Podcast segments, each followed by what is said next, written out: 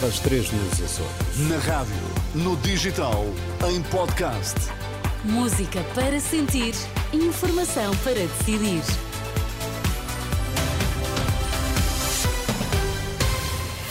Notícias na Renascença destaques a esta hora. António Costa felicita a vitória de Pedro Nuno Santos para o cargo de secretário-geral do PS. Na última noite, uma pessoa morreu colhida por um comboio em Vila Franca de Xira.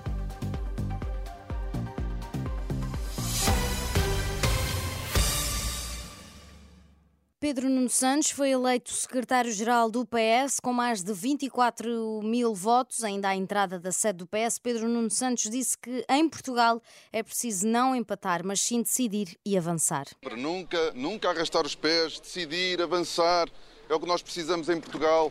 Não empatar. Temos, temos já demasiadas pessoas que empatam, temos é que decidir e avançar. No discurso de Vitória, agora eleito secretário-geral do PS lembrou António Costa e disse ter orgulho nos resultados da sua governação.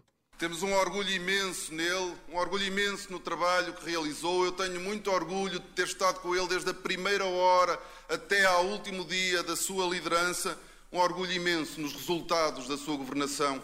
Estes oito anos foram muito importantes para Portugal. Nós fomos capazes de crescer acima da média europeia, nós fomos capazes de criar emprego como poucos governos ao longo da nossa história. Foram mais de 600 mil postos de trabalho. O primeiro-ministro felicitou Pedro Nuno Santos pela sua vitória nas eleições para o cargo de secretário-geral do PS, desejando as maiores felicidades. Nove anos depois, António Costa deixa assim o cargo de líder do PS. E com 36% dos votos, José Luís Carneiro diz que o partido tem de continuar a ser capaz de dialogar com toda a sociedade portuguesa e defende que cabe à nova liderança de Pedro Nuno Santos assegurar a unidade e a pluralidade do PS. Naturalmente, cabe à nova liderança do partido assegurar a unidade e assegurar a pluralidade. Estaremos sempre atentos e disponíveis para colaborar no reforço do PS como o grande partido da democracia portuguesa. Um partido interclassista, um partido intergeracional, um partido que é simultaneamente europeu e atlantista. José Luís Carneiro deixou ainda elogios ao governo de coligação com partidos de esquerda. Uma pessoa morreu na última noite, colhida por um comboio junto à estação de Vila Franca de Xira, disse a Lusa, uma, disse à Lusa, aliás, uma fonte da Proteção Civil. O alerta foi dado pelas 11 da noite, tendo o acidente levado à interrupção da circulação ferroviária nos dois sentidos. Foi retomada cerca das duas da manhã, disse a mesma fonte, e no local estiveram operacionais dos bombeiros, do INEM, da PSP e da Autoridade Nacional de Emergência e da Proteção Civil.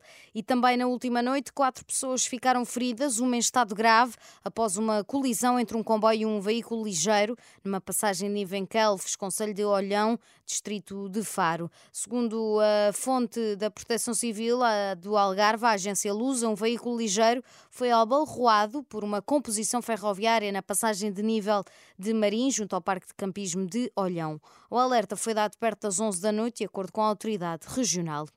Na próxima semana, 40% dos hospitais terão algum tipo de constrangimento.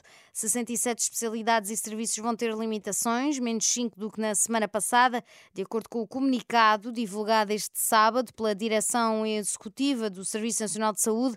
Em caso de doença aguda, as pessoas devem sempre que possível ligar previamente para o SNS 24 e cumprir com as orientações recebidas. Nas situações de emergência ou de urgência, deverão contactar o 112.